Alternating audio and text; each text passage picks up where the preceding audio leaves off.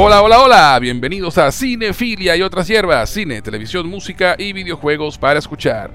Hoy vamos a hablar sobre el cuarto episodio de la serie del momento, La Casa del Dragón. Basada en la novela de George R. R. Martin, Fuego y Sangre, la historia de la Casa del Dragón tiene lugar 200 años antes de los eventos del Juego de Tronos, en el apogeo de la Casa Targaryen y 172 años antes del nacimiento de Daenerys. La serie cuenta la historia del origen de esta casa, el desarrollo de un conflicto intrafamiliar conocido como la Danza de Dragones, que deriva de la división de la realeza en dos bandos por la elección del heredero al trono de hierro entre Rhaenyra Targaryen, hija del rey, Viserys, y Daemon Targaryen, su tío y hermano del rey. El cuarto episodio, titulado El Rey del Mar Estrecho, fue dirigido por Claire Kirner, eh, una mujer, creo que es la primera mujer que dirige en esta franquicia, de hecho. Y el guion fue escrito por Ira Parker. Pero antes de comenzar a hablar, a hablar del episodio, quiero darle la bienvenida a mi coanfitrión en este viaje por la antigua Westeros, quien cada semana analizará junto conmigo lo que la serie tenga para darnos. Desde Quito, Ecuador, nos acompaña el crítico más reconocido de los siete reinos, el consejero de los rumores de cinefilia y otras hierbas, el gran Pablo Sánchez Noguera. Hermano, Qué bien. qué bien tenerte de vuelta por un nuevo episodio de La Casa del Dragón. Lo mismo digo, lo mismo digo yo. Gracias por la invitación semana a semana con esto, que está muy divertida la serie y hablar sobre ella también. Y más aún contigo. Sí, señor. Gracias, mi pana. Así es, así es. Gracias por venir. Además, para quienes no lo sepan, Pablo será de gran ayuda en estas reseñas porque, a diferencia de mí, él sí que se leyó todos los libros hasta ahora publicados sobre la canción de Hielo y Fuego y podrá darnos algún contexto, referencias o simplemente ser de esos que dicen con desdén. Libro no es así. No es así. Ya nos enteraremos de su opinión porque les informo a quienes nos conocen, a quienes no nos conocen, perdón, que nuestra idea siempre ha sido no hablar de la película o serie que discutiremos en el programa hasta estar frente a los micrófonos grabando. Así que ni yo sé lo que Pablo opina, ni él sabe lo que opino yo. La idea, por supuesto, es conversar sobre cada episodio, dar nuestras opiniones sobre lo visto y, ¿por qué no?, especular un poco sobre lo que pueda suceder más adelante en la serie. Pero antes que nada, mi pana, ¿dónde pueden encontrarte en las redes sociales? Es que arroba Sánchez Noguera me pueden conseguir en todas mis redes. Y como profesor de español, Click Spanish en TikTok. Excelente. Y a quien les habla pueden encontrarlo tanto en Twitter como en Instagram como arroba Gus en Jose, G-U-Z en Jose. Si nos están escuchando por Anchor, Apple Podcast, Spotify o cualquiera de las plataformas de audio, les recuerdo que también pueden encontrarnos en YouTube como Cinefilia y otras hierbas. Si nos están escuchando por YouTube, no olviden suscribirse, compartirlo por lo menos con dos amigos, dejar un comentario y un like, que eso nos ayudará a crecer y a encontrar más audiencia. También les informo a nuestros seguidores que Cinefilia y otras hierbas tiene un Patreon, en el cual ofrecemos beneficios adicionales a quienes decidan apoyarnos económicamente. Van a www.patreon.com barra cinefilia y otras hierbas. Adicionalmente, si quieren escribirnos para hacer cualquier comentario, dejarnos un saludo o lo que prefieran, pueden hacerlo al correo cinefilia y otras hierbas gmail.com. Cinefilia y otras hierbas gmail.com. Dicho esto, compadre, empezamos. Adelante, empecémosle.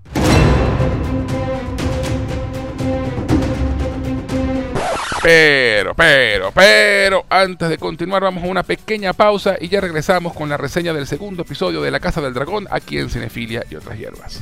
Este podcast llega a ustedes por cortesía de LearnSpanishOnlineAcademy.com, tu sitio para aprender español como lengua extranjera.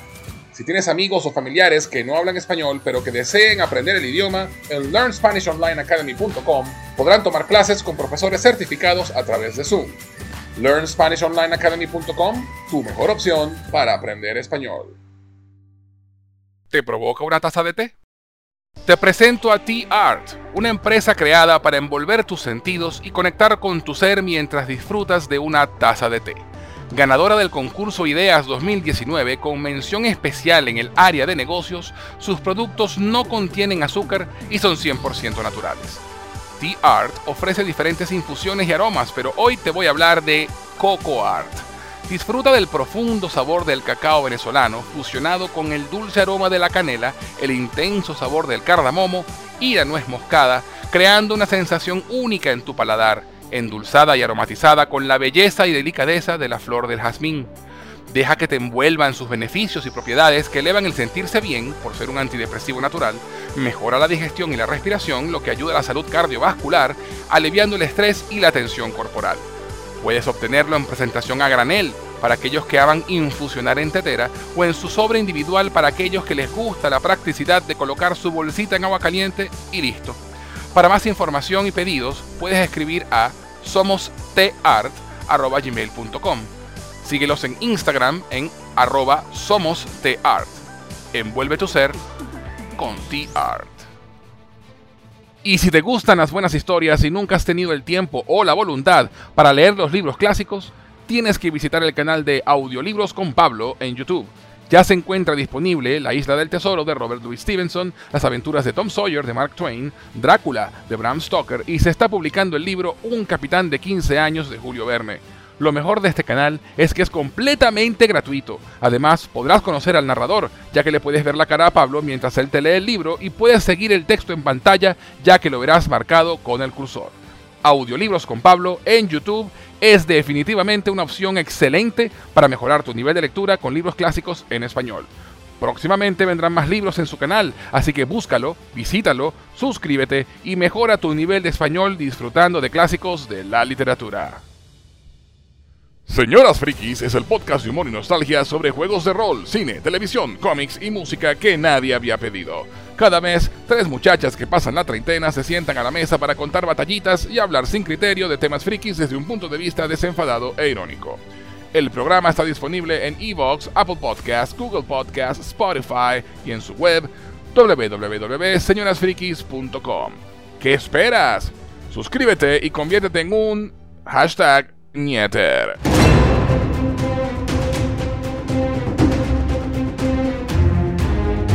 Ya estamos de vuelta en Cinefila y otras hierbas y antes de la pausa estábamos por comenzar a hablar del cuarto episodio de La Casa del Dragón con Pablo Sánchez Noguera. Entonces vamos a entrar de lleno en la materia. Les advierto a quienes nos escuchan que vamos a hablar sin tapujos y con todos los spoilers posibles para poder analizar la obra, así que si no han visto el episodio, por favor vayan a verlo y luego regresen para que conversen con nosotros. Si se quedan y no lo han visto, no se quejen. Ajá. Ahora sí. Entramos en materia. Dracaris. Dracaris. Pablo. Ajá, cuéntame. Pablito, Pablo, Pablito, Pablito. En líneas generales, ¿qué te pareció este episodio?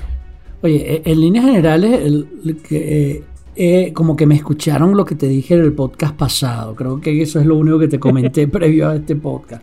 Que yo dije que le faltaba un poquito de erotismo, del erotismo al que nos tenía acostumbrada la serie en, en el podcast pasado. Y mira que me oyeron, ¿eh? Este. Oh, sí. esta. Oh, sí. Esta, este capítulo rebosa de eso que le había faltado a los otros tres. Y que no es que le hacía falta, ¿eh? pero tú lo has dicho. O sea, lo que me gusta es que no lo meten forzado. Valga el chinazo, ¿no? Sí, upa, es verdad. Sorry. Este, o como una estrategia para, para, para, aumentar la audiencia, porque sí, hay que sí, que, vamos a poner una teta para que la gente, para que más gente lo vea. No, no, no, no, no, en lo absoluto. Que eso, ojo, que de eso pudo hasta cierto punto haber pecado tal vez canción de, de cielo y fuego, especialmente en los primeros capítulos. Aquí está completamente sí. justificado todo lo del juego erótico y vaya sí. que, que lo hacen ver con buen contexto, con, con relevancia para la trama y, uh -huh. y oye, y es divertido, chicos. Pero más allá de eso, más allá del erotismo, en general la trama se va complicando y lo que nos muestra es el tipo de cosas que simplemente hagamos, amamos de, de las historias de George R. R. Martin.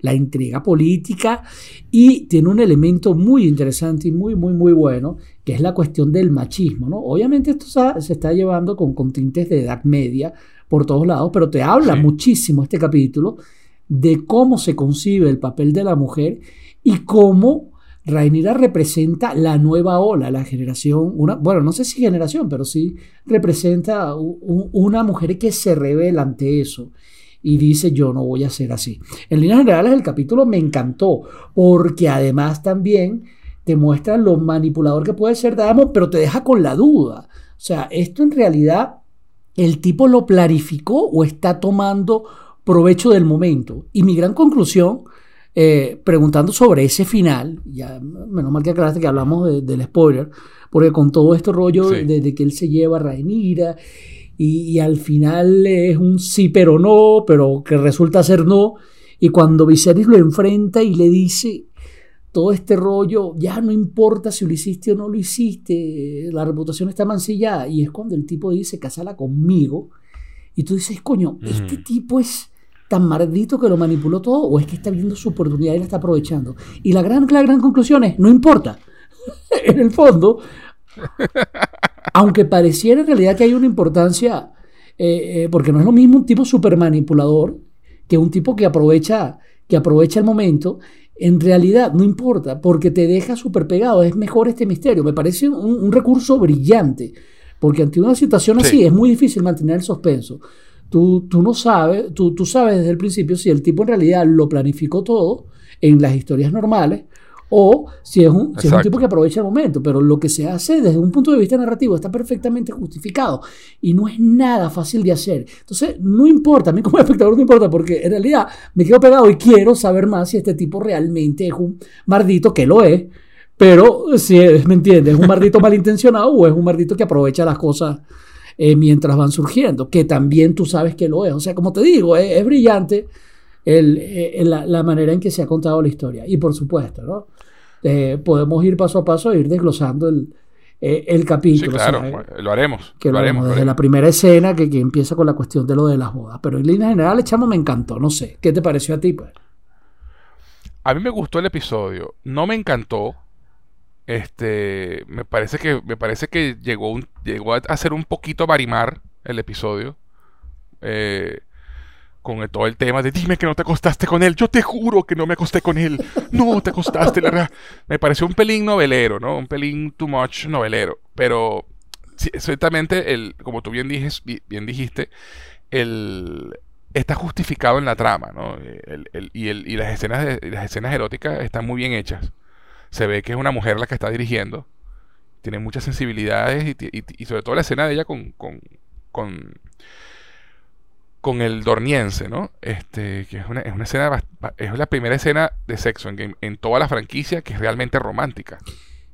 Wow, qué interesante. Y, y, es verdad, pues, mm. eh, ninguna otra escena de sexo en, Game of Thrones eh, tenía tintes románticos. Eh. Incluso ni, siquiera, ni siquiera las escenas entre parejas establecidas. estoy, me estoy acordando de Johnny Daenerys en el barco, pero bueno, eso es muy pero, muy rápido. Pero esa escena no es romántica. Sí, sí, sí, no, te muestra los detalles. tienes razón, es discutible el punto, pero definitivamente es válido tu argumento. ¿no? Entre, entre Rainira y, y, y, y Sir Criston Cole. Sir Criston Cole, Cole, exactamente. Eh, pero te, pero sí, tienes razón. Eh, me, gusta, me, me, me, gusta que la intriga política haya avanzado de esta forma y está muy bien justificado en la trama y todo el tema, pero hay una cosa que yo quiero comentar ya de entrada. Y es que a mí hay dos opciones aquí. O la gente que está viendo series ahora es, eh, es, más blanda. O nadie se acuerda de Game of Thrones. ¿Por qué? Una una de dos. Chamo, porque después que salió el episodio, todo lo que veías en las redes era esta es la escena más, el capítulo más fuerte desde eh, el mejor capítulo de la serie desde el final de la temporada 6. Que, oh, qué, qué, qué horrible, la, eh, qué bolas las escenas de sexo. O sea, una vez así como que, ¿pero qué le pasa a la gente? la gente estaba como escandalizada. Yo me enteré porque algo me comentaste, pero yo ni siquiera revisé las redes y me sorprendí cuando me lo dijiste. escandalizada, sí. Yo, yo, yo sigo gente Yo sigo gente diferente que tú, chamo. Nadie, nadie en mi timeline estaba quedando. No, yo, yo, yo, yo, yo, ni siquiera estaba, era gente que yo seguía, por ejemplo en Twitter, que en Twitter sí te llega lo que te llega por algoritmo, no, no solamente te llega lo que sigues, o sea, gente como que escandalizada con, con, con, con las escenas o, o, con la situación. yo, pero esta gente no sabe que en Game los Targaryen siempre están teniendo incestos, o sea, nadie se acuerda de Cersei y, Jamie. O sea, y eso eran hermanos. Estos son tíos y sobrinas. O sea, es una vez así como que yo no entiendo nada. La gente está como loca. Eh. le hicieron como mucho escándalo con el tema de las escenas de sexo en este capítulo, que son las más leves y las más normalitas de toda la saga. sí, lo, que no fue normal tal vez, chico, fue el ambiente. Es uno de los más eróticos que se ha puesto en toda, en toda la lo que se ha visto en pantalla. El prostíbulo. Sí, todo el prostíbulo y demás, o sea, ese ambiente del prostíbulo está muy, está muy, bien, está muy bien detallado. Si bien es cierto que Meñique tenía su, sus cosas y demás, y por ahí tú debías, pero este, no estaba esa, esa, eh, ese aire de Marqués de Sade, no sé, si lo quieres ver así, ese aire orgiástico en pleno furor. Era una cosa más, más relativamente sutil, pese a que, pese a que se veían eh, cuerpos y genitales en, en, en, la serie de Canción de Hielo y Fuego. Aquí el ambiente cargado es muy Ice White Shot, no sé si lo quieres ver así, pero sin sí, máscara. Es muy, es, sí, Entonces, sí, sí, tiene mucho de ojos bien cerrados, pero, no, pero sigo sin entender el no, escándalo. yo, yo, yo tampoco lo entiendo demasiado, pero, pero, pero creo que, a- a- a- eh, repito, yo creo que seguimos gente distinta en redes, igual en mi Twitter nadie estaba hablando de eso. Pero, Bueno, es, pero sí, es que es muy loco, Sí es, verdad. sí, es muy loco, te creo. Pero sí, sí, sí te digo, o sea, yo sí percibí que el ambiente de erotismo eh, es más fuerte de lo que solíamos ver en Game of Thrones. Que si bien en Game of Thrones se veía más, más, más frontal, no se pasaba tanto, tiempo tanto tiempo dándole durante una escena, eh, por lo menos así, de, de- de mucha gente al mismo tiempo teniendo sexo en el mismo lugar, tanta importancia. Y en este caso era importante para la trama, para, para ver esa tensión Claro. entre, entre Daemon y Rhaenyra. No, yo, yo no niego eso, simplemente me, la- me sorprendió mucho la reacción Sí, general del, del- del- de la gente ante el episodio. sí, oye, pero ¿qué te crees que estás viendo? Pi- Pinocho de Disney Channel, lo que, que sí. O sea, exacto, o sea, no, y es lo que digo, nadie se acuerda de Game of Thrones, o sea, ¿Cuál crees tú, a- hablando así de, de, de memorias y de cosas divertidas, para ti cuál fue la escena más erótica de Game of Thrones? Tal vez para, por hacer una comparación con esto. más erótica. Que yo no sé si habría alguna escena erótica en Game of Thrones ever. No, eh, erotismo en Game of Thrones había muchísimos. Este, No, había, se- había sexo crudo, pero erotismo no. este es el- entonces ahí tenemos un punto que tal vez justifique esto, pues es la primera vez que hay erotismo fuerte dentro de, dentro de la pluma de George. R. Martin llevada a la televisión. Puede ser, pero sin embargo, no es más fuerte el erotismo fuerte que lo crudo que se veía en Game of Thrones, como para que la gente se escandalizara. To- Totalmente, pero eso crudo te ayudaba a distanciarte. Yo creo que aquí la gente se, eh, fue seducida. Eh, o sea, los que se quejan para mí son los primeros que piensan, ay, ya, yo quisiera estar ahí. Ay, hace cuánto tiempo. hijo?". Mira, puede ser, puede ser, puede ser. Este, y, y sobre todo el tema de del, del incesto, ¿no? Eh, Además que es muy curioso porque he visto cosas muy graciosas en redes.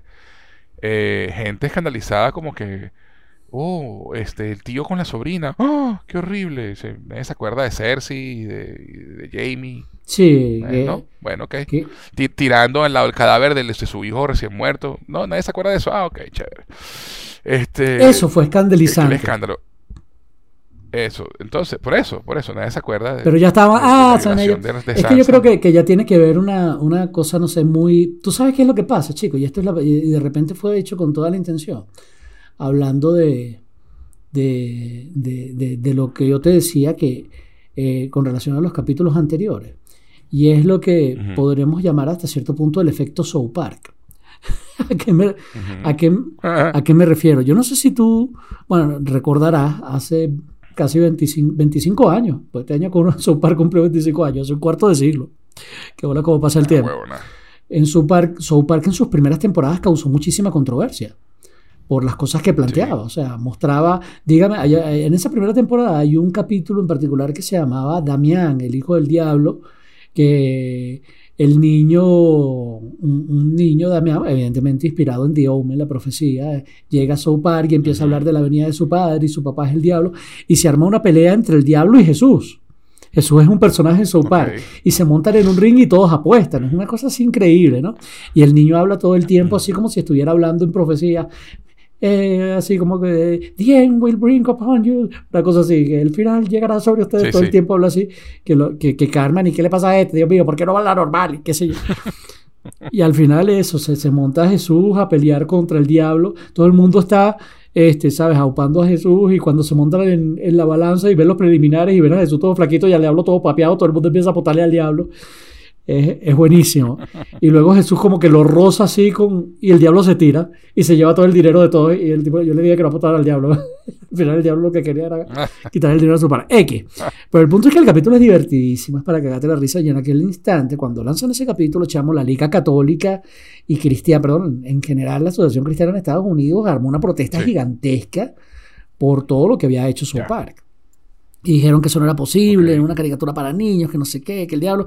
Y así su parte después la fue rompiendo. Tú sabes que eso es lo mínimo que han hecho. Después ellos han hablado de todo. Hasta el punto que con el capítulo 200 fue el primero que hubo censura porque literalmente recibieron amenazas de, muerte de terroristas de Al Qaeda. O sea, South Park siempre lleva a, la, a, la, libertad de expresión al límite. Entonces, una vez estaba escuchando a unos analistas sobre ese, sobre ese show de TV y dije, y alguien en una redacción dijo, no, que acaban de decir eh, tal cosa es súper escandalizante en un show de TV. Sí, yo no me acuerdo de qué tema era exactamente, que creo que era algo en contra del gobierno, de los homosexuales, no sé qué, pero una cosa así súper mega controversial. ¿Quién lo dijo? South Park. Ah, no, eso no es noticia.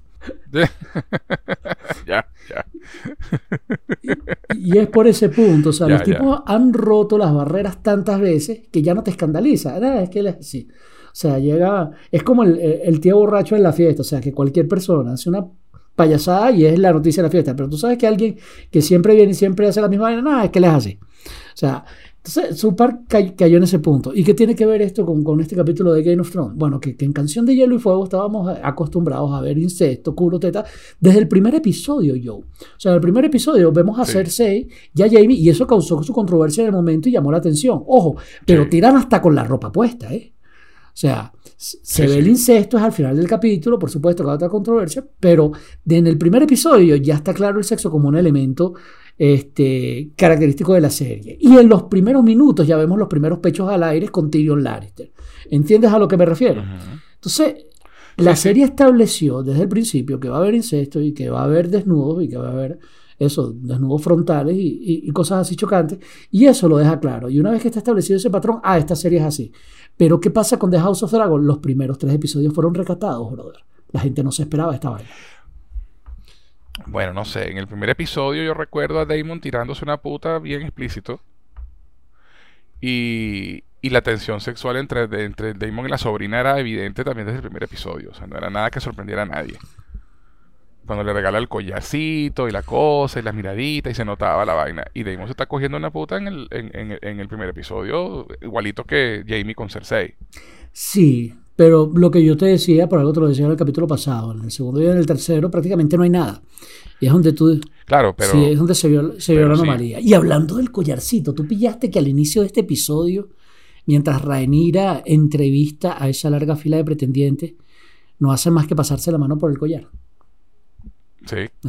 Sí. sí. Sí, no, o sea, que, que, que, a ella le gusta el tío está claro desde el primer episodio.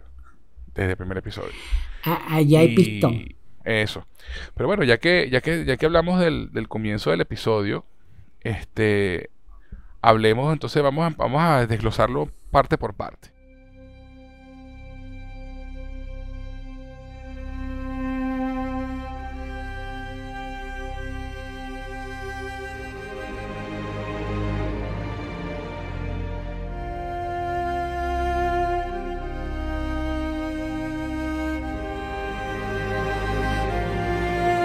Eh, el episodio comienza básicamente con eso, ¿no? Con Rhaenyra Targaryen viajando a Bastión de Tormentas, donde con la ayuda de Lord Bormont Baratheon conoce y rechaza innumerables pretendientes que se presentan ante ella para conseguir su mano en matrimonio.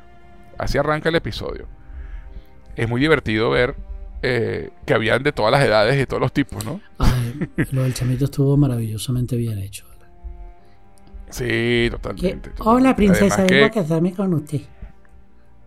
Y el otro, y el otro carajo burlándose. Cállate, carajito. Que te corto, más huevo. Le sacó el chuzo. Y, lo cortó. Qué bueno, qué bueno, qué bueno. Y lo arrecho que el, carajito ganó la pelea. Eso lo fue lo más arrecho. Que sigue hablando pendeja. Eso. Este. Y, y ella, obviamente, pues la villaco de la vaina. Qué fastidio.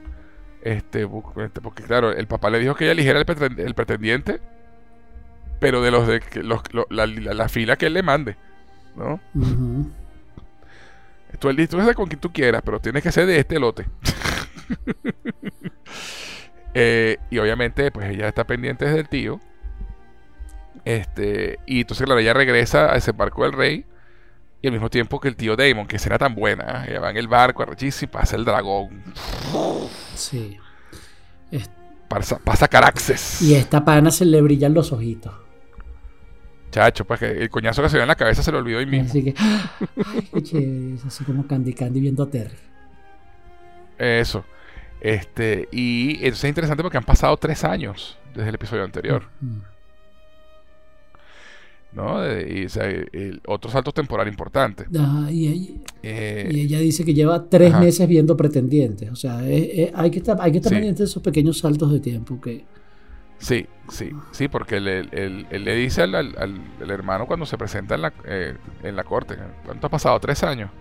Ya, ojo, tres años. Y ahora te- Y, eh, a ver, punto. Tres años desde que este pana se se fue, a- eh, desde que no veía al rey.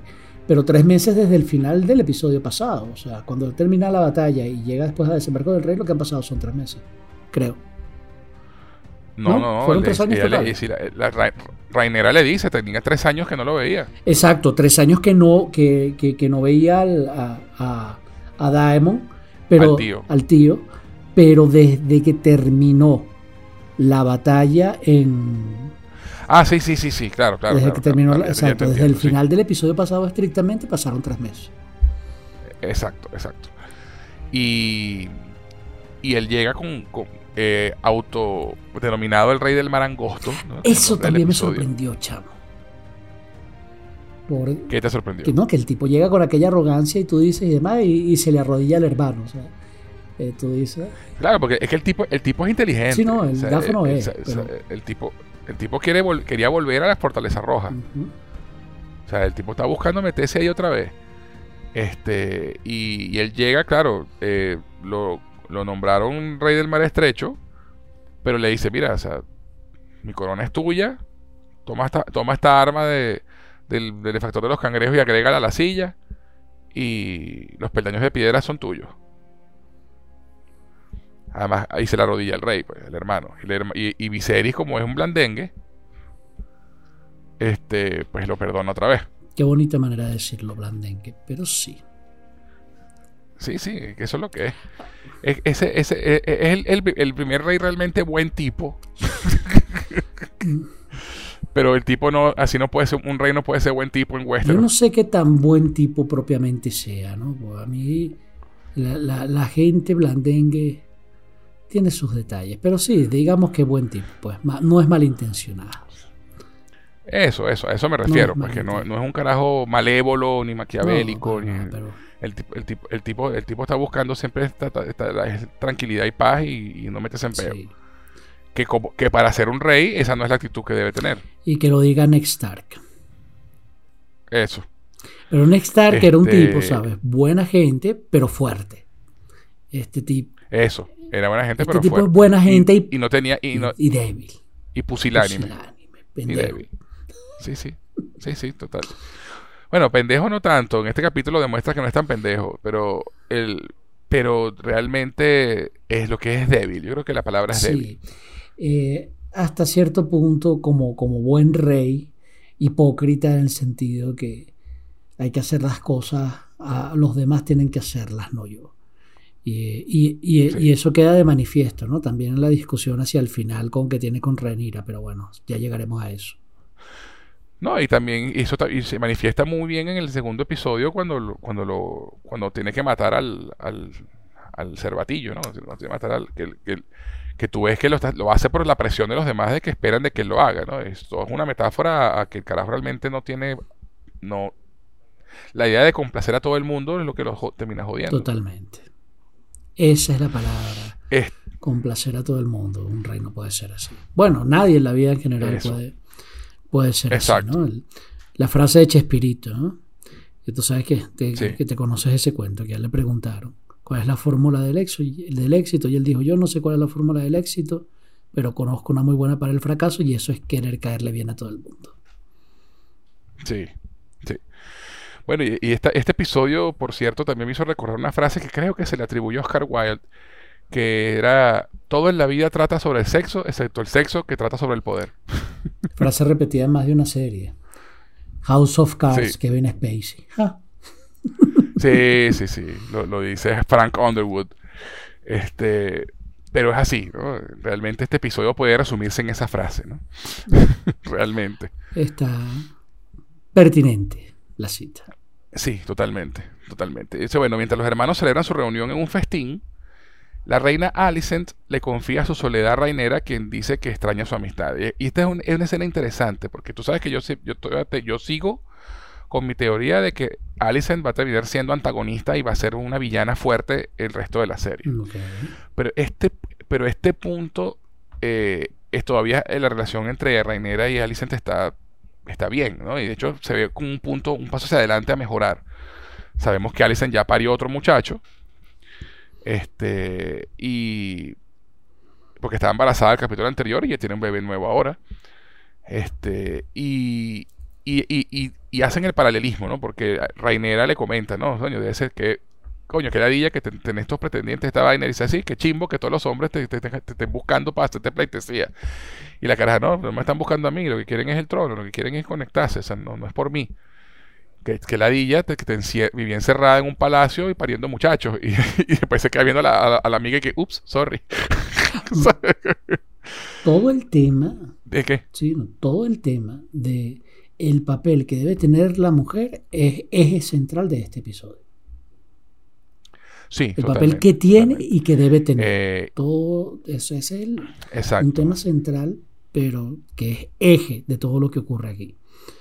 Y, el, la muestra con hechos del contraste entre la reina y la princesa también es increíble. O sea, es una cosa que te deja muy, muy, muy claro. Desde los detalles sutiles, ¿no? De que, ¿no? Que vamos a ver los tapetes y se burlan de ella, vainas de mujeres. hasta la manera en que ambas encarnan el momento del sexo. Eh, Sí, el paralelismo de las dos escenas es bastante evidente lo que están tratando de decir allí, pues. ¿No? Eh, además que esa es algo de, una, lección que le da Damon a Reinera, ¿no? Que le dice, mira, o sea, tú, puedes hacer lo que tú quieras.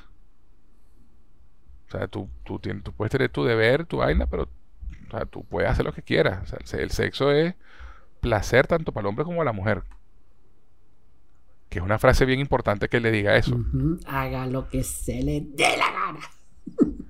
Exacto, no, no, te, no te dejes amarrar por, por los convencionalismos de lo que, te, de lo que se espera de ti, ¿no? Pero guarde las apariencias. Pero bueno, eso, entonces es interesante porque eh, ella llega a su... Eh, esa escena que tú comentas de los, de los tapetes, ¿no?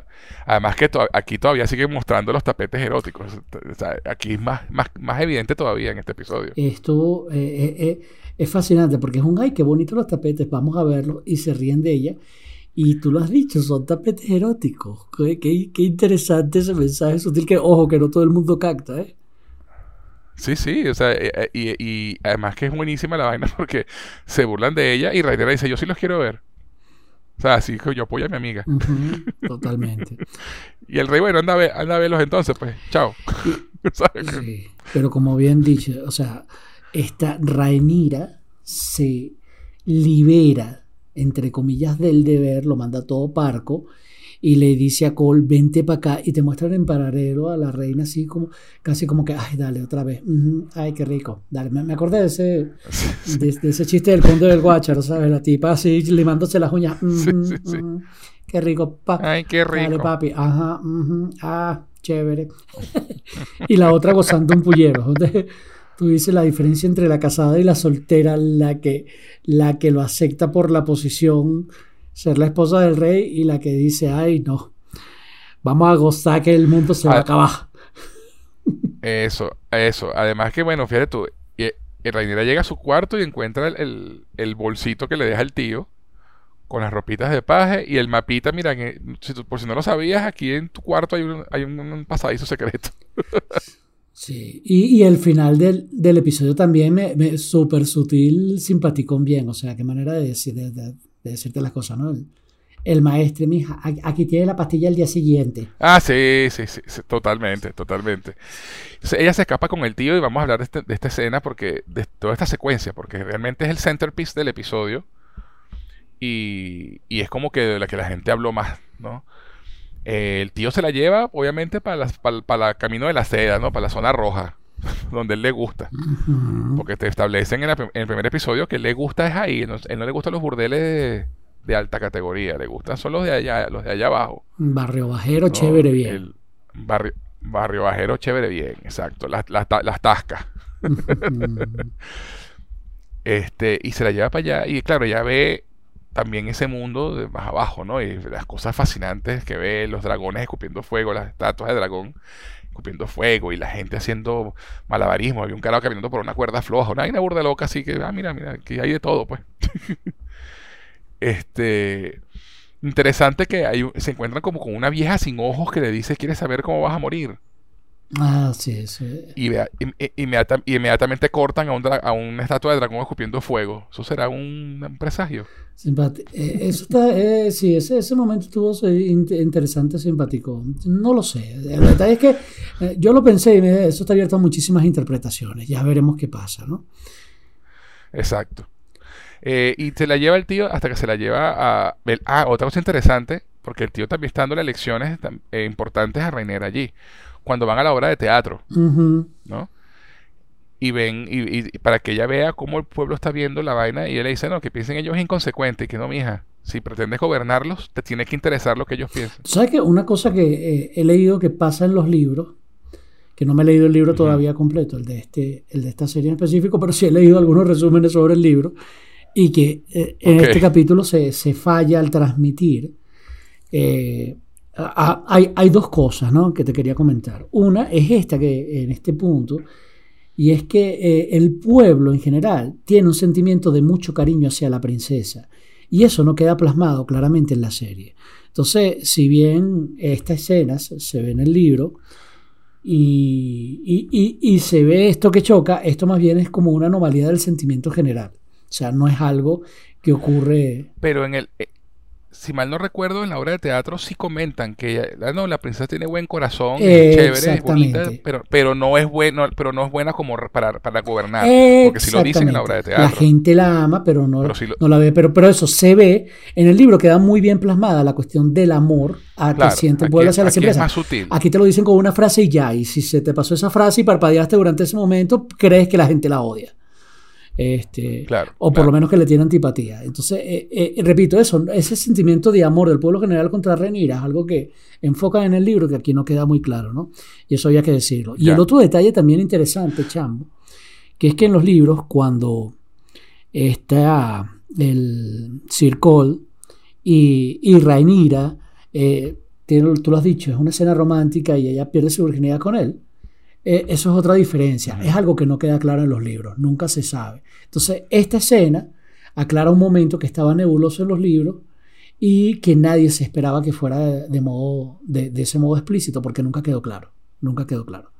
Okay. Entonces, cierro paréntesis. Pero bueno, lo del sentimiento de amor del pueblo a la princesa es, una cosa que hay, que hay que aclarar porque sí es importante para la trama. Vale, vale, no, y es verdad, pues, y, si, y, y, y, para, y para ser justos con el episodio, sí lo mencionan, pero muy sutilmente, y si no lo, y si volteaste a tomar refresco, a comerte la cutufa y no lo viste. Totalmente, es como cuando, este cuando matan al unicornio en Harry Potter, o sea, en la, primera en, la, en la primera, o sea, en el libro J.K. Rowling te hace super mega énfasis que no existe mayor pecado en el planeta que matar a un unicornio porque es el ser más puro que no sé qué, y te pasa como 20 páginas con esa vaina, y cuando, y en la, ay mira, mataban al unicornio, ay, qué mala lástima. Bueno, seguimos. o sea, sí, sí, algo más o menos así. No nos podemos parar en artículos. No podemos pararnos en artículos. este... y, se entiende, ¿no? Porque la televisión tiene esas cosas, ¿no? Pero bueno. Sí, sí, claro. El, la, adaptación a otros medios, pues tiene esas cosas. No, o, en El Padrino con lo de Luca Brasi, o sea. En, el libro Luca Brasi es el mega personaje interesante, super mano derecha de Don Corleone. En la película es sutil, ya. Pero bueno. Eso. Bueno, entonces, entonces después de ahí, Daimon la lleva al, al, al, burdel, ¿no? Al prostíbulo, está esta, esta escena de la orgía, ¿no? Está todo el mundo tirando y vaina, y, hombres, mujeres, hombres con hombres, mujeres con mujeres, está ahí todo el mundo, ahí está todo, todo, todo, revuelto.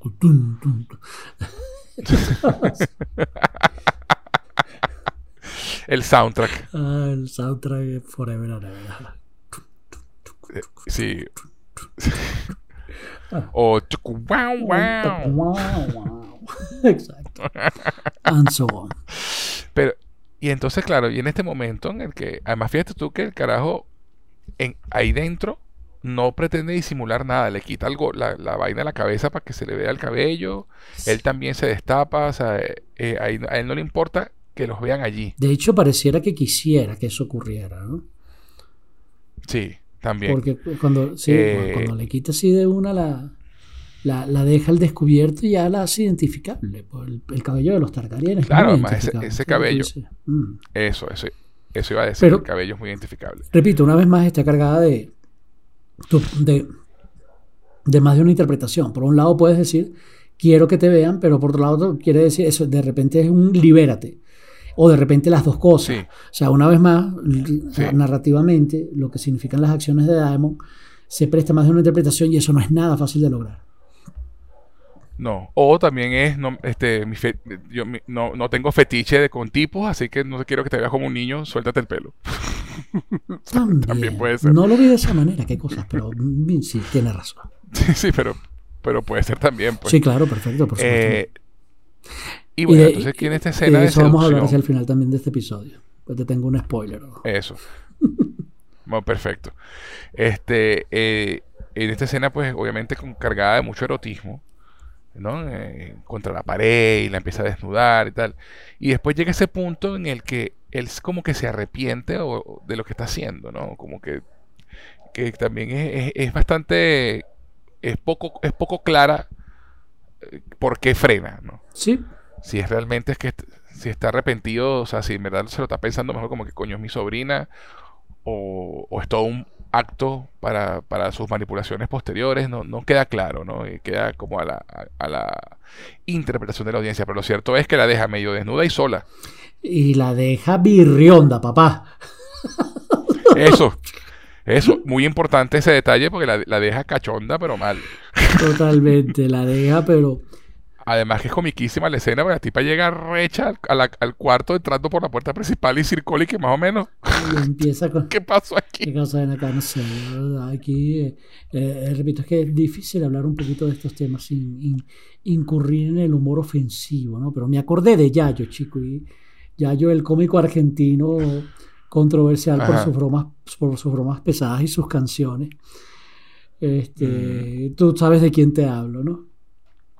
Ujú. La canción es esa, Claro, exacto. claro. Si no te alcanza el palo de la escoba, y, o sea, algo así. Sí, sí. Algo así. No, y además Y hay, yo vi un meme buenísimo. loca y los labios te aplauden como aletas de boca. o sea, Sí, sí, realmente ella quedó, quedó picadísima. Quedó y- picadísima, Y, para y eso, dijo, bueno, nada, nada, tengo este papito aquí dorniense, vamos a, vamos a, a matar, a matar esta vaina de una vez porque no me voy a quedar con eso. y es, y es interesante porque Eh. ella después, o sea, toma la iniciativa para hacer algo con respecto a eso que, y, y, Sí. y- no hacer nada sola, sino buscar a alguien. Y dije, yo le tengo ganas a Cole y vamos a darle. Y hasta el momento, se- se- hasta donde sabemos, Rhaenyra es virgen. Entonces, Exacto. que, que- que la propia mujer tome la decisión de terminar con su virginidad y, ojo, sorprendiendo al hombre, porque no es algo a lo Sí. que estamos acostumbrados, o sea, en la, Sí. en la serie, y no Sí. solamente en el universo de Game of Thrones, sino en general, normalmente el erotismo por, por parte de, de la mujer, cuando ella es la que decide tomar su virginidad, prepara una cosa bien preparada, ¿sabes? Una salida con, con una pareja establecida y va preparando el terreno. No, esta de una, vas directo donde estás tú, ven acá y empieza a jugar directo de esto, hay que acabarlo de una vez. Y eso te habla en el estado, por un lado, en que la deja el tío, y por otro lado, la cuestión de libertad, independencia y el mensaje de liberalismo en contraposición. Yo no quiero ser Eso, el, sim- el, sim- el simbolismo ahí es, es muy, muy fuerte. totalmente la, O sea, yo voy a tomar las, tomar las riendas de mi sexualidad la ruptura del y machismo. de mi vida, y de mi vida. Exactamente, exactamente. Y te muestran eso, te lo cortan y te muestran cómo está actuando la reina durante un- lo que debería ser una escena romántica o erótica. Y se ve. Eso, además que, además que claro, te, te muestran a la, la reina durmiendo y llega la, la, la, dama de compañía y que dice, disculpe señora, el rey la llama. y dice, son como las 3 de la mañana, más o menos. Y allí, y ojo, y en todo el capítulo te repiten la frase que para la mujer es el deber dar hijos y todo este rollo. Y dijo, ¿sabes Sí, qué? No, sí. yo me lo voy a gozar y voy a hacer lo que yo quiera y como yo quiera. O sea, re- repito, todo el tema del machismo y la liberación femenina es un, es un tema muy, muy fuerte y muy centrado aquí. Y, y lo hacen sin tanto discurso, sino mucho más con Sí, acciones, hacen- que lo es una hacen- buena es- está- es bien manejado. es la cuestión, no, Bien manejado. no digas, muestra. Y eso es lo que hace. Eso. Y, no, y, además, este, eh, obviamente, desde el primer episodio, cuando Cercol le pide sus favores en el torneo, ya tú ves, ya tú, ya tú has visto que, la carajita le montó el ojo. Ah, sí, que hay pistón. Y, y después cuando lo nombró capitán de la Guardia Real, cuando murió el, el, que y había que reemplazar a otro, también, pues mira, mira, está este aquí, mm, vamos a ponerlo aquí para que me cuide. Este, y, después en el siguiente episodio tienen ese momento en el que ella se va y él la sigue para protegerla y pasan como la noche eh, juntos conversando y vaina. O sea, había, había ahí una conexión entre ellos dos. Este, o sea, que no viene de la nada, quiero decir, el hecho de que ella quiera acostarse con él, pues que, lo busque a él. Sí, ella le tenía eh, ganas de, desde unos cuantos episodios atrás. Exacto. Más allá de que, bueno, estabas ahí, estás aquí y, es el que está, y eres el que estás aquí y me gusta, así que vente. Este, pero como te decía hace rato, al principio, eh, la escena, esa escena realmente es bien, eh, bien romántica, una escena bien, bien erótica, ¿no? Eh, además ella quitándole la armadura, él mirando al suelo y ella buscándole la mirada, o sea, es, una escena realmente romántica. Sí. Y, y, tal vez, y tal vez cuando hablaba al principio de que es la primera escena realmente erótica de Game of Thrones, quise decir romántica. Eh, eh, en toda la saga, escenas de sexo romántico, realmente no recuerdo ninguna, porque ni siquiera la de Daenerys con, con, con Jon Snow califica. Sí, de sexo romántico, eh, buen punto. Sí, sí, o sea, realmente es una escena romántica, como ella le va quitando la... Y además entonces él se quita la capa, que también es como, es como una, un simbolismo al, al, al, puritanismo, ¿no? a la castidad. Y él se quita la capa y la pone en la silla y él empieza a quitar las armaduras y y, ese momento en que, en que él mira al suelo y ella le busca la mirada sonriente también es, realmente así como que es ok, ¿sabes? Sí. I want this, yo quiero esto. Y, y No, que tal vez, y, y, salvando las distancias, tal vez lo más romántico con erotismo que hay en, en Game of Thrones fueron las escenas de Tyrion con Chae cuando estaban recién conociéndose. ¿no? Pero, sí, sí, sí. Pero no llegaron a, algo tan bonito entre comillas. No llegaron a este, eso. Esto, eso, eso. Es una escena bonita. Una escena bonita al punto de que ni siquiera le ves las tetas a Reinera. Sí. Muy bien hecha. O sea, está filmada, está, filmada con muchísima elegancia. Y por eso te comentaba que se ve que eh, es una mujer la que está dirigiendo el episodio. Sí, ojo, y, y, se ve toda la intencionalidad porque lo aprecias mejor todavía cuando lo contrastas con la escena que acaba de ocurrir, donde todo es sí teta, culo y sobaco, ¿sabes? exacto, exacto.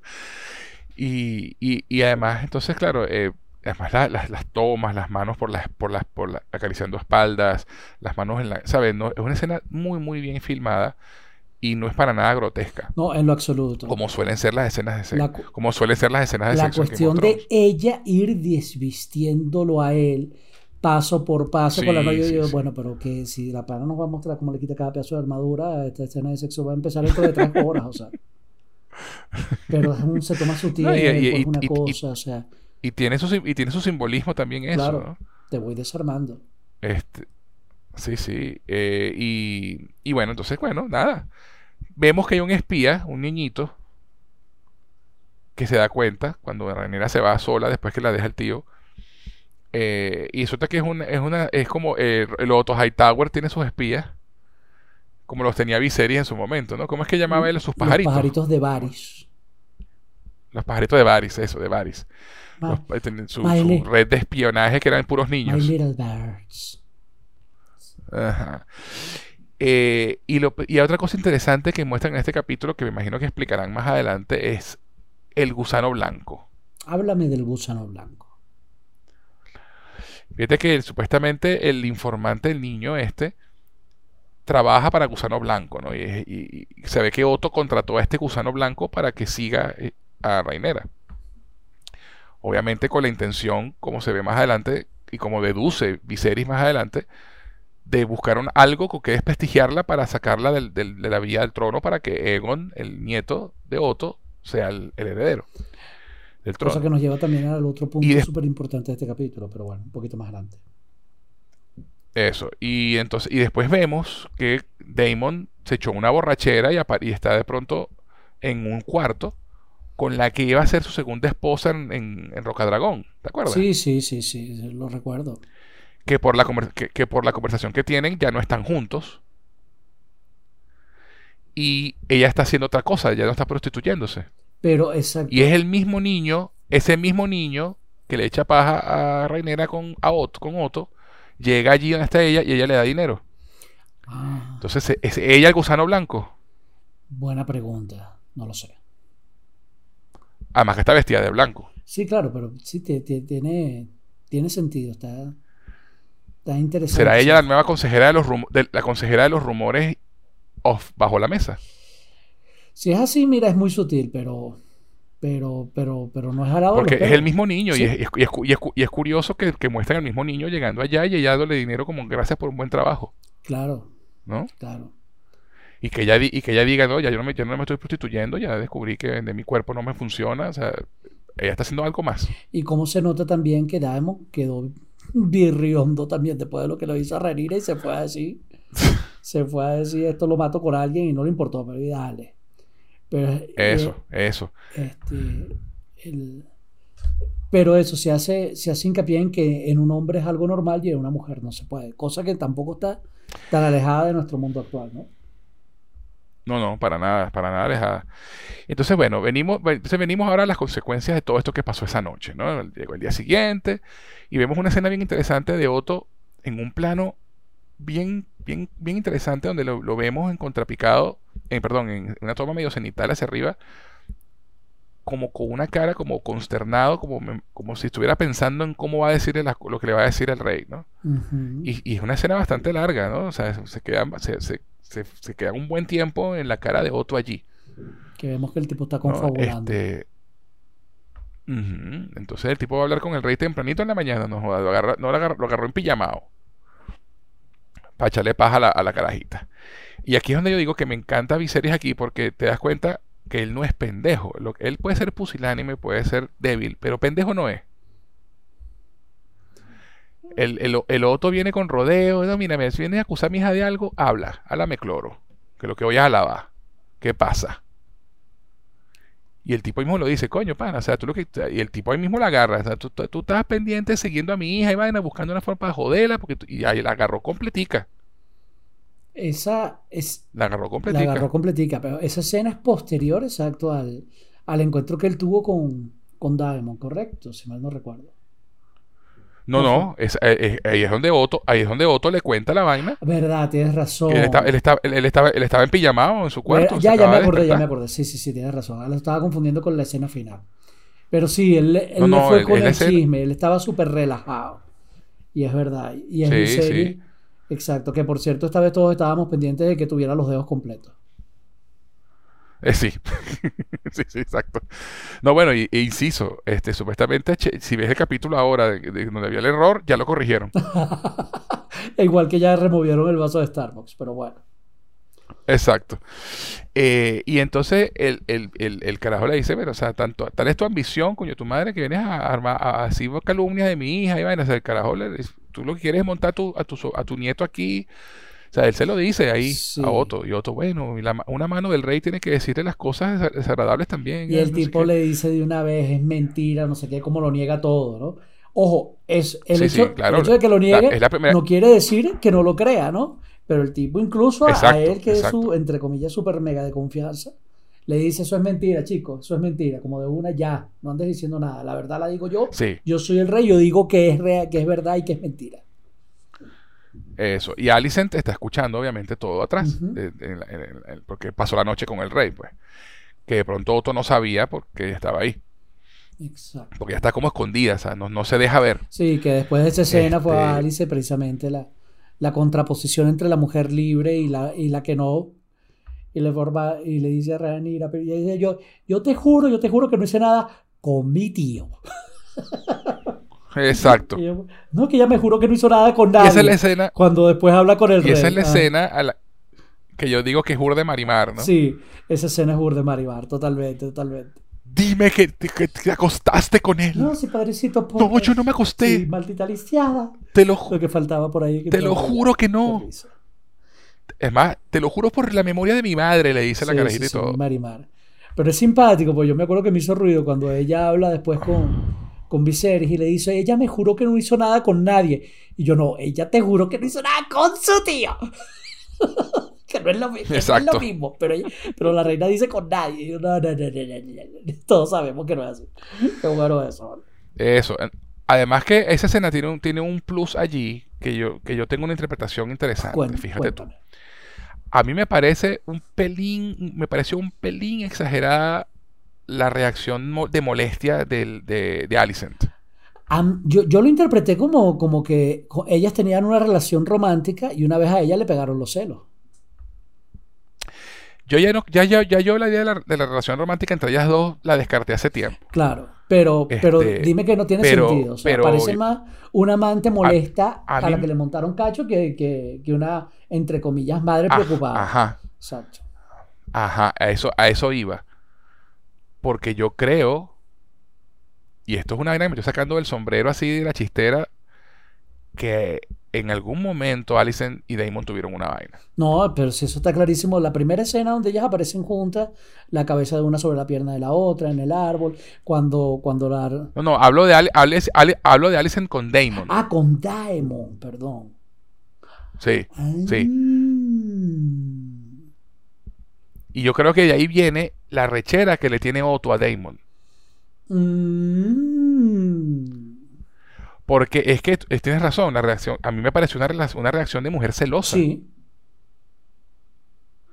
O sea, y, y lo disfraza con el tema de que no, es que tu reputación y la vaina, pero eh, eh, ella, porque si fuera por una relación entre ellas dos, ella sabe que ella se va a casar con un tipo y la van a, y la van a preñar. Este, yo creo, a mí, me, a, mí, me parece una reacción de mujer celosa de, que a mí me gusta Damon también y, yo no puedo hacer nada y tú sí, desgraciada. Porque es que, es que, es que, me, es que me pareció tan marimar todo, en serio. O sea, esa vaina fue así como que yo, estaba cagado a la risa. Ay, qué risa. Pero sí, sí podría ser. podría ser. En, una novela latina nunca te explican, nunca, habría tenido más sentido. Eh, eso, nunca te explican realmente por qué Otto y Damon tienen, se tienen tanta rechera, ¿no? Nunca te lo explican. Mm, o sea, es una animosidad que está ahí y nunca te dicen por qué.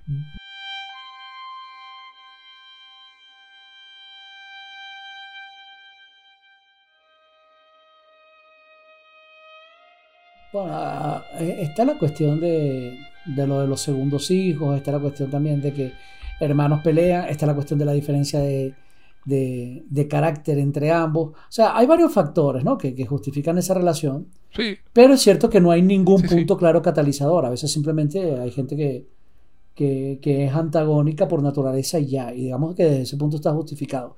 Pero coincido contigo en que no hay un hecho clave que, haya desencadenado la reacción. Es una suma de factores sutiles. Exacto, exacto. Entonces, bueno, nada, a mí, me, a mí simplemente me dio una vibra ahí de celos que, dije, bueno, ya va, porque tan tan molesta así y con aquella cara de indignación. O sea, es en serio, realmente será en serio por el tema de la reputación, entre comillas. Parecía algo más. simplemente me pareció que había algo más allí. A lo mejor estoy pelando bola y estoy sacándome las vainas. No, yo, yo, yo, también tuve esa sensación, pero lo que me parece que te sacas así del sombrero forzado, simpático, interesante, es lo de los celos de Daemon. Yo más bien veo los celos con Rhaenyra por, por, el pistón que, parecía haber entre ellas en el primer episodio.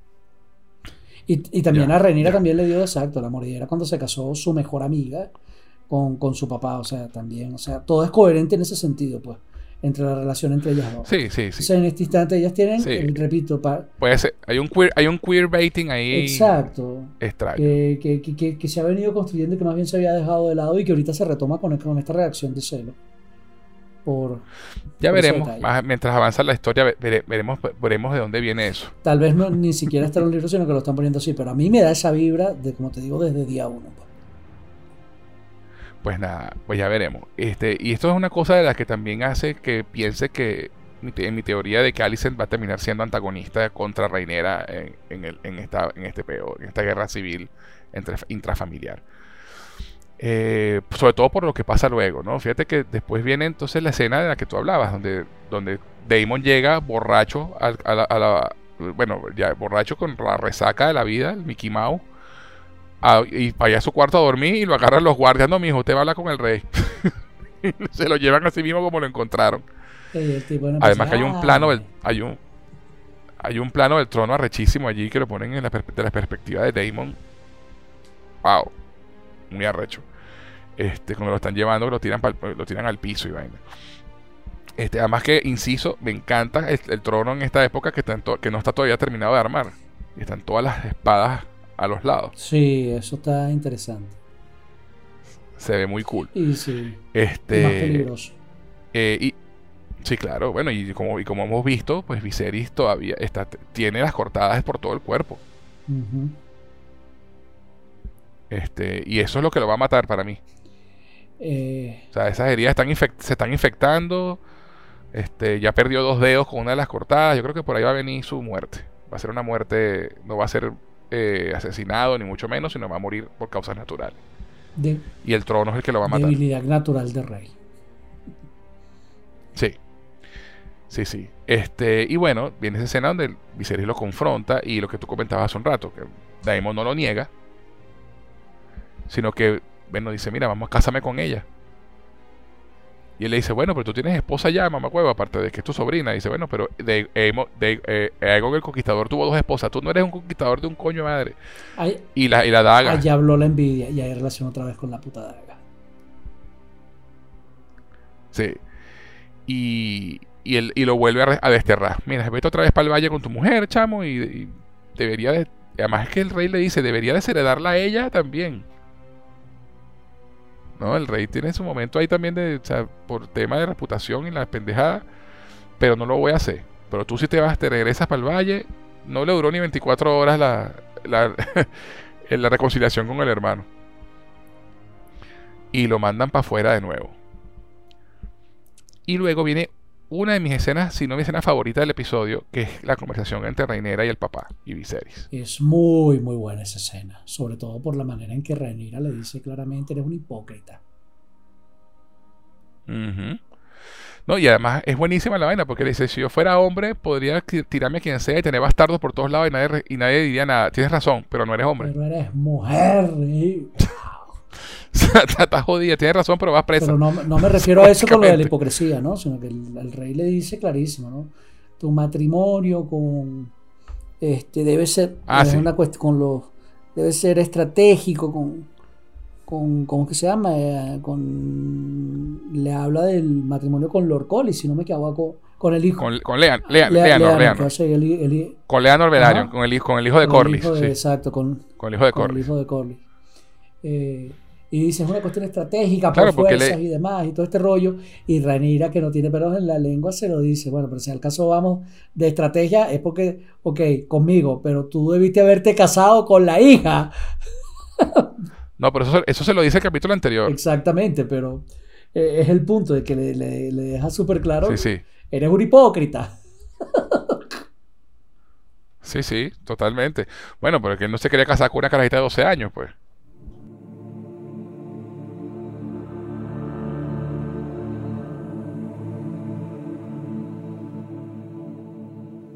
Además, ya le había metido a por los ojos. Ya le había metido a por los ojos. Este. Pero. Eh, y fíjate que ella le dice: Ok, chévere. Yo voy a cumplir mi deber. Y me voy a casar con, con Leonor. Pero tú me sacas a otro de esta mierda. Ella negocia con el papá. Además, una frase buenísima que ella le dice: Bueno, pero es que tú, tú, si tú quieres casarme para solucionar tus dolores de cabeza político, dice: Tú eres mi dolor de cabeza político. Ah, tú no querías tener una hija, pues. Ah, pues. Oh, sí, qué risa. Y, y lo, lo, otro lo otro interesante que pasa en esa escena, antes de todo este peo, es cuando hablan de la daga. También, exacto, otra vez. ¿No? Que, que, la, que la daga, cuando la ponen al fuego, el, acero valirio revela la profecía del príncipe, del, príncipe prometido. Eso es completamente innecesario por lo que yo veo para esta, para esta serie, pero muy simpático y muy chévere, porque te conecta con... Eh, con... No, bueno, no, no, es, no, es, innecesario porque él está, está, tratando de explicarle a ella por qué es tan importante que los Targaryen sigan en el trono, ¿no? Eh, por, la, por esa profecía. Sí, sí, y, Le, y diciendo, este legado que te estoy, este legado que te estoy dando es más importante que tus deseos. Y es una cuestión, sí, eh, el rey tiene conciencia de eso, ¿no? Y, de la importancia del secreto. por eso, este Exacto, exacto. Lo interesante es- va a ser saber si alguna vez lo sabremos cómo llegó esa daga a manos de Meñique. No, eh, eso tiene que eh, aclararse en esta, en esta serie.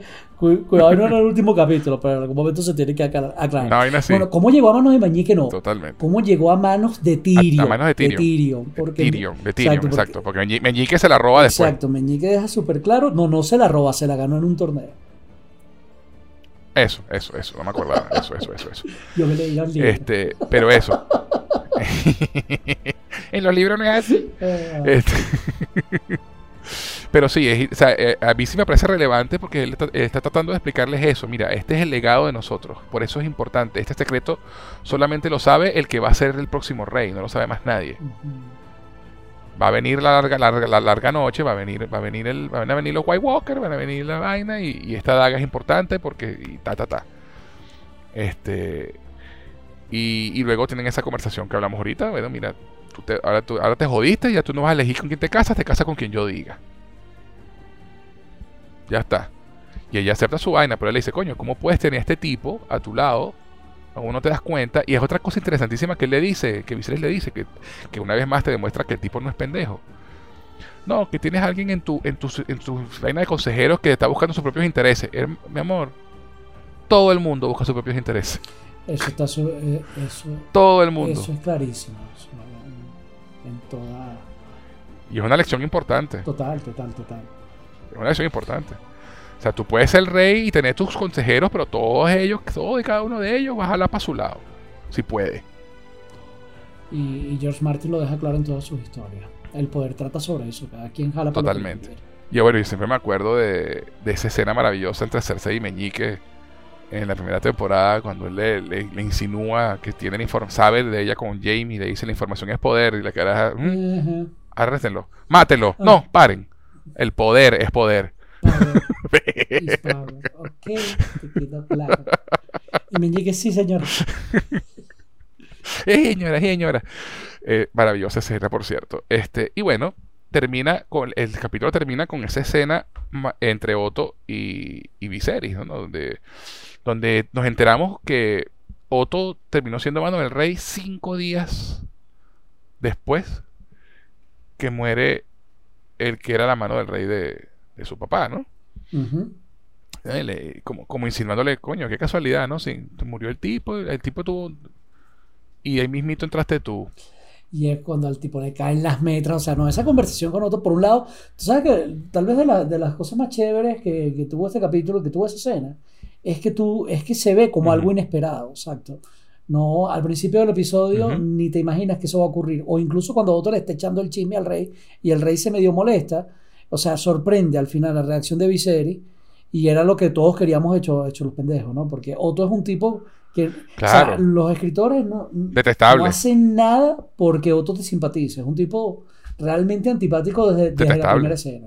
Fácilmente odiable. Sí, totalmente. Y, y además que, y yo creo que también influyó lo que le dijo Reinera en esa conversación. Mm, Pero por supuesto.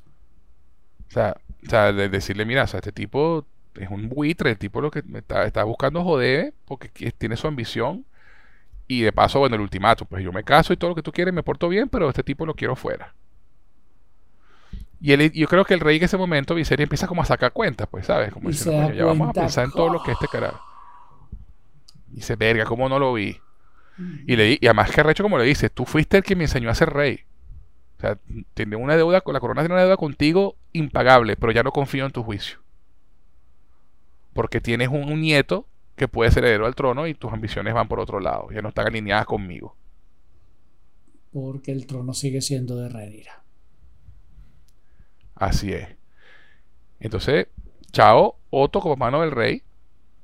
Y fuera de la, y imagino que lo, está- lo va a expulsar de la, fortal- de la fortaleza roja. Tener que irse con el hermano. No, obviamente. Este, Es una cuestión, habrá que ver cuál es el destino de, de Otto de aquí para adelante. Exacto. Y, y entonces yo creo que ese va a ser otro cat- catalizador para que Alicent se le voltee a Reinera. Aquí, la, aquí tu teoría empieza a cobrar un poquito más de fuerza. Exacto. Este, porque bueno, va a decir, coño, o sea, de paso todas estas ahora votan a mi papá de aquí y vaina, y por culpa de Reinera, o sea, me estoy quedando sola aquí y yo sé, y estoy seguro, chamo, de que Otto antes de irse le va a dar instrucciones a la hija. Es muy probable, conociéndolo, sí. Y le va a decir, mira, para, tú, ya yo no estoy aquí para tratar de manipular al rey para que ponga a tu hijo como rey. Te va a tocar hacerlo a ti. Pero exactamente, al, a la mano el tipo la puede cambiar con tranquilidad, a la esposa no tan fácilmente. Eco. Y entonces va, ahora empe- va a empezar la canción de Hielo y Fuego, en la que, nueva de Allison, en la que ya no va a defender a Reinera como antes, sino que va a empezar a meter cizaña. Amanecerá y veremos. Amanecerá y veremos. Pero bueno, en líneas generales es un, es un buen episodio. No, no es mi favorito de la temporada, por lo menos hasta ahora. Eh, ah, bueno, y está la escena que, que tú comentaste, comentaste hace un rato, que es la escena final del episodio, donde el gran maestre Melos le lleva el- la pastilla el día después Exactamente, con una sutileza a, increíble. a. Rainera. La cuestión aquí tiene. Sí, sí. Esto de parte. Un té. Pero, ah, ¿No? ¿Qué es esto? Un té de parte del rey. de preparación muy delicada porque puede ocasionar molestias para evitar efectos indeseados. O sea, wow, qué, qué diálogo Deseado. tan sutil. Que, Sí, sí, en serio, sí. qué bonita manera, entre comillas, de decir algo tan difícil de decir. De decirlo, sí. y ya Sí, no. ¿no? Y además de ser, como se lo dice, y esto viene de parte del rey, o sea, para que, te, para que te enteres que tu papá no te, no te cree un carajo, que no, no sabe que, que te acostaste con alguien, te acostaste con alguien. Así que, mira, tómese esto para que no pase nada y no se meta en peo. Y, y yo, yo me imaginé a Rhaenyra tomando el té así desaforadamente, pero no, se cortaron la escena antes de, de que ella lo agarrara. No, sabemos si se lo tomó. Hicieron una, una Hay que Inception. asumir, Una exacto, Inception Hay ahí. que asumir que se lo tomó, pero no. ¿Se cayó la peonza o no se cayó la peonza? En Inception. Exacto, algo así. Pero sí, es un, buen- es muy buen, un buen episodio, pero no, no ha sido mi favorito. Tiene momentos muy buenos, pero realmente el- el- lo que te decía, es demasiado novelero y eso me hizo un pelo de ruido. Eh, pero realmente es un muy buen Ah, episodio. el Leonardo Padrón que hay en mí se lo tripió muchísimo. Sí, sí, totalmente, totalmente. O sea, bueno, la- a, mí, yo, yo, yo- a mí me gusta mucho más la intriga política que, que estos peos de ¿te acostaste con él? Dime que no. Oh. Sí, sí, sí. En Pero- es un poco más aburrido, pero repito, es, es- exacto, es disfrutable, es agradable. Sí, sí, sí, es un buen episodio. Me sorprendió mucho, uno, la reacción, la, la- la reacción de, oh, escándalo de la gente. Y dos, este, que lo consideraran el mejor episodio del- de la saga desde el, final de la temporada 6. Eh, es difícil hacer comparaciones, pero. O sea, están- estamos hablando de vientos de invierno, ¿ok? Entonces, Del episo- uno, de los episodios, Bueno, uno de los finales de temporada más memorables de Game of si, Thrones. algo, si algo aprendimos con el episodio pasado es que, ¿sabes? Cuando sale un nuevo episodio, el IP, la gente se emociona. O sea, el episodio que tenía 9.9 Sí, sí, sí. al día siguiente, a los tres días, bajó de puntuación. Eso es normal, ¿no? De repente el tiempo te da más perspectivas para juzgar mejor. Sí, sí, pero bueno, realmente fue un muy buen episodio. Y, y bueno, ya vamos a ver qué pasa entonces en el episodio que viene, porque el episodio que viene es el quinto, ya es mitad, la mitad de la temporada. Sí. Y todo parece indicar. yo me imagino- Ajá, ¿Qué te imaginas tú? Ajá, no, no, no, no, di, di tú primero. No, que, que viene, mm, se va a casar con Laenor. Sí, yo eso iba a decir también yo, que probable- probablemente el siguiente episodio sea la boda. Te tengo un chisme spoileriano, ¿tú sabes? ¿Tú, sa- sabes qué pasa ver, ahí con, con Laenor? ¿Tú sabes qué va a ocurrir en los próximos episodios? ¿Y qué vas a saber de Laenor que no sabes ahorita? Eh, te, Mira, si me, si me, si me, si me permites especular, especule. este, pensando en qué puede ser lo más descabellado que pueda pasar, conociendo ya también a, a, a a Martin y su estilo. Mira, yo pienso, uno, que, que Laenor es gay y, esa vaina puede ser un problema. O dos, este, las bodas en, en esta saga nunca terminan bien. Eso es interesante, pero las grandes bodas en esta saga no terminan bien, digámoslo así, ¿no? Este, Bueno, y esta es una gran boda. Sí, totalmente. De hecho, sí, yo te iba a preguntar en qué se parecen las flores a los dragones. ¿En qué se parece? Exacto, eh, que, eh, a- que tienen la misma inclinación en ese sentido, hasta cierto punto. La, Laenor, exacto, y Sir Loras y Renly. Laenor le gusta, Sí. le gusta, le gusta batear para el otro equipo, como dicen por ahí. Ya. Este, y eso va a tener sus consecuencias. Y por otro lado, Rhaenyra, eso se va a revelar. Eso se va a revelar, es lo que viene. Pero por otro lado, Rhaenyra también lo aprovecha, porque le da una libertad gigante, pues. Cuando están esos matrimonios por conveniencia, cada quien hace lo que le da la gana y lo pueden ser los dos felices. Y eso va a traer complicaciones. exacto. Y va a traer complicaciones simpáticas. Claro. Por eso lo veremos en el próximo capítulo. Y, exacto, sí, porque era que eso es como el, acuerdo que tenían eh, en, Game of Thrones. Este, eh, ¿Cómo se llama el hermano de Stannis? Renly. Ajá, Renly con, con Margaret. Ah, con, ajá. Eh, no, que ya Margaret, ¿qué se llamaba? Margaret no, no, no, no era Margaret, era. Ay, ¿cómo se llama? Ay, no me acuerdo el nombre de ella. ¿Cómo se llama? No me acuerdo el nombre de ella. Pero bueno, ella, eh, ella que dice, mira, sí, yo sé que tú eres gay. Mi hermano también, Ser Loras. Te lo puedo traer si quieres. ¿Sabes? Pero esto es un matrimonio por conveniencia. Pues yo quiero, yo quiero estar el trono, tú quieres ser rey. Igualito puede ser reinera con, con este carajo, ¿no? Este, mira, ya que tú eres gay no, y, nada más tenemos que tenemos que eh, tirar para ser muchacho, pues mira, tú puedes hacer lo que tú quieras y yo, hago lo que yo quiera. Sí, sí, no, no es Margaret, sino Margary. Margary. Marjorie. Marjorie le decían, exacto. Eso, eso. Este, que tenían ese acuerdo, pues, de, bueno, mira, yo sé que tú eres gay, no tengo peo, te paso, te picho a mi hermano si quieres. Exactamente. Y Renly todo como, no, no, no, vale, que tú sabes, que tú, que yo. Ahí Margaret tan bella que le dice, ay, sí, yo sé, mi hijo, deje la vaina, pero hay que hacer esto, al mal paso darle prisa, dele. Loras. Eso, eso. Me, lléname la barriga de gente, vamos. Lléneme esa barriga de gente, le llenaron el iPod. Eso, quiero que mete canciones en el iPod. había escuchado eso. Ay, qué risa, marico. No, eso no lo había escuchado. Esa, eh, esa ya, ya, es anacrónica, ya, ya, ya pasó, ya nadie usa Sí, ya es anacrónica. Realmente, ya descontinuaron el iPod. Eso. Pero chamo, yo sí me reí la primera vez que un pana mío me, me llegó así hablándome de un chisme de una, de una amiga en común que me dijo, aquí no sabes a quién le llenaron el iPod. Y yo... Dios mío, vale, pero es que la creatividad. Terrible. Amo, terrible, mis, amigui terrible, amo, amo mis amiguitos y su creatividad verbal. Pero bueno, nada, este episodio que viene promete, pues, porque es la boda y, mira, puede pasar cualquier cosa. Y si, algo se ha demostrado con George R. Martin es que él no deja vivos a, a, los, a los hombres gay en sus tramas. O sea, él ha visto, ha, ha, dejado de manifiesto en canción de, de, de Hielo y Fuego que él, los, los hombres homosexuales, él los tilda o los ha utilizado como personas débiles. Entonces, mira, el futuro de Laenor eh, está en entredicho.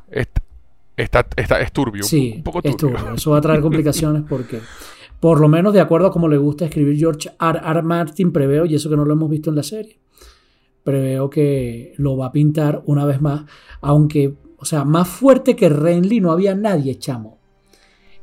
Y, el tipo era, ¿sabes? Él, eh, claro, eso te iba a decir. iba a ganar con todo. Era muy fuerte. Total. Pero, pero, pero, pero, pero, Martin lo castigó. y, lo, y, lo, y, si hay una muerte arbitraria, me la sacó el forro. En Game of Thrones es esa, ¿no? O sea, en, embarazo. Sí, con magia y ah, Exacto, es, es, la muerte más fantástica y, entre comillas, pero justifica. Y poco realista. Poco realista de toda la puta saga. Otra palabra, lo maté por marico, prácticamente es lo que dice George Martin. en ese sentido. Realmente. realmente es un statement arrecho, ¿no? Los, maricos pueden existir, pueden ser fuertes, pero no, no, no quedan Exactamente, punto. O sea, es uno que, ojo, no estoy acusando a Martín de homófobo, ni, ni mucho menos yo, pero es el punto de así es el pan, o sea. Eh, entonces. No, y es un reflejo también de la época. Total, total, total, total. Es un reflejo, es un reflejo de la época, pero es el estilo. Y yo creo que de ahí la, la venganza, entre comillas, de Trey Parker y Matt son otra vez en South Park. Cuando, cuando, cuando le sacan su cancioncito y dice que George R. Martin está obsesionado con los Pérez y el tipo se defiende después y dice, esa no es la parte de la anatomía humana que a mí me obsesiona. tipo está claro. Pero el punto es que todo esto nos lleva a pensar que Laenor Velaryon va a ser un tipo débil, va a ocasionar, entre comillas, problemas con Rhaenyra, a pesar de que ellos van a buscar la manera de cada uno hacer lo que le dé la gana. Pero bueno, eso... Y no, y, otra, y otra cosa que pensar, ¿Larion tiene novio? Eso lo vamos a averiguar. Ya veremos. Y ese novio, y ese novio se va a quedar tranquilo con este arreglo. Sí, bueno, pensando en que tu novio algún día podría ser el rey, sería una buena. Lo interesante es que sería, pues, chamo, este matrimonio tiene todos los elementos para ser el vivieron felices por siempre, ¿no? O sea. Justamente por eso, por eso me preocupa. Pero sabemos que eso no va a ocurrir. Y, sabemos, y sabemos de nuevo que George R. R. Martin, pues como no le gustan las bodas. Exactamente. No le gusta la boda y no le gustan los, los gays, mira, esto no va a terminar bien. Es todo lo que te veo. exacto. exacto, exacto. Pues ya veremos, hermano, ya veremos. Bueno, mi pana, qué conversación tan divertida, hermano, como siempre. Excelente. Este fue un episodio interesante, ciertamente. Gracias por acompañarnos. vale, gracias a ti por la invitación. Esperemos entonces hablar del próximo episodio que promete estar todavía más interesante y divertido con la boda. Ahora sí, este, así es, compadre. Este programa ha llegado a su fin, pero antes de irnos, de nuevo, Pablo, tus redes sociales. Sánchez Noguera, me pueden conseguir en todas mis redes, Click Spanish en TikTok, como profesor de español como lengua extranjera. Gracias, Joe. Excelente, excelente, mi pana. Quien les habla pueden encontrarlo en Twitter como en Instagram como arroba gusenjose, G-U-Z en Jose. Y bueno, eh, hermanazo, nos vemos la semana que viene para conversar sobre el quinto episodio el mero mero centro de la mitad del medio de la serie que lleva por título Iluminamos el camino. We light the way. Así que bueno, ya veremos qué sucede. Valar Morgulis, hermano. Valardo Ageris.